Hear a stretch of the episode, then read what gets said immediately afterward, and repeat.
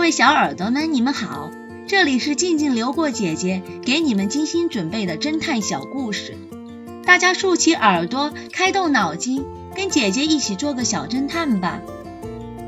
小侦探系列二百一十七，衣柜里的真相。一位富翁晚年得女，他将女儿视为掌上明珠，可不幸的是。有一天，他被人绑架了。几天以后，附近一栋别墅的男主人发现了尸体。接到报案后，X 神探赶到案发现场。什么情况？别墅的男主人对 X 神探说：“我是做船务生意的，我经常外出。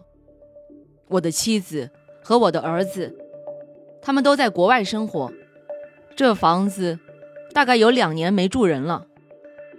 昨天晚上我返岗，早上特意回来取一些衣物，没想到在衣柜里发现了这个女孩。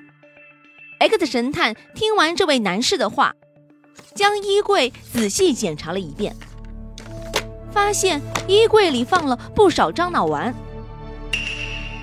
于是他立即逮捕了别墅的主人。小侦探们，你们知道其中的原因吗？下集告诉你们答案哦。